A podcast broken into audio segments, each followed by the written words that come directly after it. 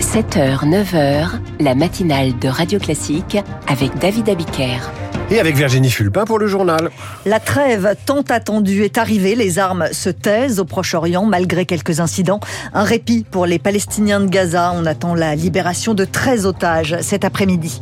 Parmi les violences faites aux femmes, celle dont on parle peu, la violence économique, plus insidieuse mais aussi destructrice. Alors, les transports parisiens seront-ils prêts pour les Jeux Olympiques? Anne Hidalgo dit que non. On va vérifier. Et puis après ce journal, l'éditorial de Guillaume Tabar avec le Figaro. Guillaume qui nous emmène aux Pays-Bas chez les populistes. Et puis à 8h15, je recevrai Alain Minck, consultant, essayiste. L'homme qui murmurait à l'oreille des puissants publie un dictionnaire amoureux du pouvoir. Le cessez-le-feu est en vigueur depuis deux heures à Gaza. Et le silence a remplacé le bruit et la fureur, malgré quelques incidents. Quatre jours de pause, les premiers depuis le 7 octobre et les attaques du Hamas en Israël, suivis des opérations militaires de Tsahal à Gaza.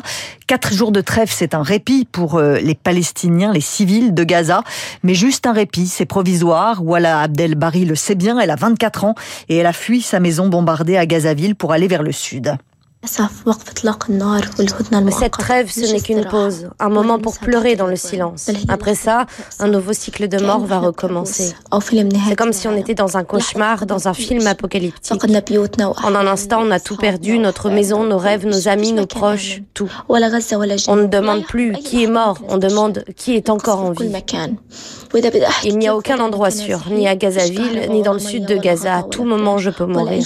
On est encerclé de partout en tant que On vit dans des tentes qui ne nous protègent ni des attaques le jour, ni du froid la nuit. Il n'y a pas d'électricité, pas d'eau, pas de matelas, pas de couverture, aucun vivre. En fait, ceux qui sont en vie ne vont pas mieux que ceux qui sont morts. Si quelqu'un ne meurt pas dans les attaques, il mourra de faim, de soif ou de froid. Un témoignage recueilli par Lauriane monde. La trêve a donc commencé et de rares incidents sont signalés pour l'instant. Des alarmes annonçant des tirs de roquettes ont retenti dans des villages israéliens près de Gaza. Mais le cessez-le-feu n'est pas brisé et 13 otages doivent bien être libérés cet après-midi. Sur les 4 jours de pause, ce sont 50 otages dont Israël attend la libération en échange de 150 prisonniers palestiniens. Le gouvernement israélien a fini par consentir à cette trêve malgré ses réticences parce qu'il craint que le Hamas en tire profit. Marc Tédé.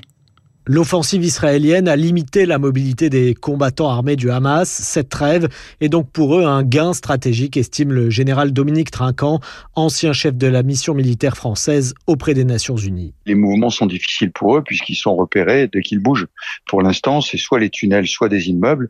Donc cette pause leur permettra de probablement partir vers le sud et peut-être que des stocks d'armes et de munitions pourront être camouflés euh, tant qu'il n'y aura pas d'observation car le Hamas a demandé l'arrêt des survols de drones israéliens, mais les militaires de Tzal devraient malgré tout garder une surveillance sur la zone, explique l'ancien patron du renseignement militaire français, le général Christophe Gomard. S'ils n'ont pas de drone juste au-dessus, il reste quand même des images satellites, même si le satellite est défilant et ne reste pas fixe. Et puis, euh, il existe un système qu'on appelle les drones de haute altitude longue endurance. C'est environ de 7000-8000 mètres du sol, vous ne les entendez pas, des drones HAL type Global Hawk, dont les Américains disposent. Donc j'imagine que certains regarderont ce que font les gens du Hamas. Entre partenaires alliés, on échange des renseignements. Avec ces quatre jours de trêve, le Hamas tentera de se réorganiser mais la milice a exigé dans l'accord conclu avec Israël la possibilité d'une prolongation. Et la prolongation possible de cette trêve pour la libération de tous les otages détenus par le Hamas aussi, puisqu'ils sont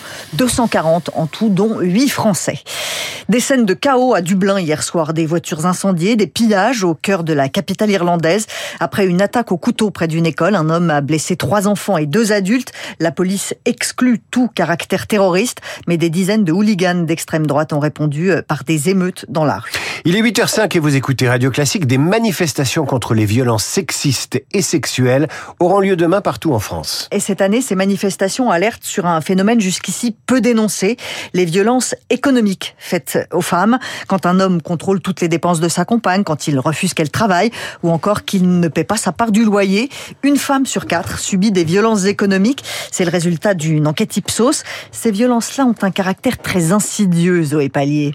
À la naissance de son premier enfant et à la demande de son mari, Diane a arrêté de travailler. Pendant 12 ans, elle n'a touché que les allocations familiales. Mon mari ne me versait pas d'argent. Tout ce qui était dépenses courantes pour les enfants et pour la nourriture, c'était moi qui les faisais. Pendant 5 ans, il a fait traîner le divorce. On avait eu un petit jugement temporaire qu'il devait payer 70% des charges des enfants et moi 30. Et j'ai jamais réussi à ce qu'il me donne le moindre sou. Comme Diane, 40% des femmes déclarent avoir subi au moins une forme de violence économique à un moment de leur vie. Rebecca Amselem, économiste et porte-parole du collectif Les Glorieuses. Ça va être par exemple un conjoint qui va saisir la paye de sa compagne. Puis après, il va y avoir des situations un petit peu plus insidieuses. Par exemple, un conjoint qui va gagner trois fois plus que sa compagne et pour autant exiger d'elle un partage à 50-50 des dépenses pour la maison. Il n'y a pas un milieu qui est touché euh, plus qu'un autre. En revanche, une femme a deux fois plus de risques d'être victime de violences économiques si elle gagne beaucoup moins que son conjoint. Pour les associations, il faut donc définir dans la loi les violences économiques pour permettre les poursuites judiciaires et l'indemnisation des victimes. Les obsèques de Thomas auront lieu à 10h. Ce matin, dans la Drôme, le jeune homme de 16 ans a été tué samedi soir à Crépol, attaqué au couteau. Plusieurs suspects ont été interpellés par la police. 85 élèves, pardon, 85 élèves euh, exclus définitivement de leur établissement scolaire, des élèves qui avaient perturbé les hommages à Samuel Paty et Dominique Bernard, les deux professeurs assassinés. Plus de 600 sanctions ont été prises lors des conseils de discipline. Et cette question qui me brûlait les lèvres, Paris est-elle prête à accueillir les Jeux Olympiques? Bah, Il vaudrait mieux, c'est dans 245 jours maintenant. Anne Hidalgo a semé la pagaille cette semaine en disant que les transports ne seraient pas prêts. La maire de Paris s'exprimait dans Quotidien. C'est avant tout une déclaration bien politique. Charles Ducrot, vous êtes allé vérifier. Où en est-on vraiment? Tout est sur les rails, rassure-t-on sans mauvais jeu de mots au ministère des Transports. Contacté, la RATP fait état de travaux dans les temps, notamment pour la ligne 14 du métro, véritable point névralgique qui reliera les gros sites olympiques à Orly. Un million de passagers l'emprunteront chaque jour. Et pour ce qui est du RER E, il y a des retards, oui, mais cette ligne ne dessert pas de point stratégique des Jeux, répond un porte-parole. Alors que la RATP doit augmenter de 15% son offre de transport, les chantiers sont tenus, mais tendus, reconnaît à demi-mot l'entourage du ministre des Transports, avant d'ajouter que la fréquence des trains pendant les JO sera finalement moins élevé que dans le plan de transport déposé initialement. La maire de Paris s'inquiète aussi de ne pas avoir de nouvelles sur le plan de circulation des bus qui sera perturbé. Il faut encore des ajustements, répond Île-de-France Mobilité.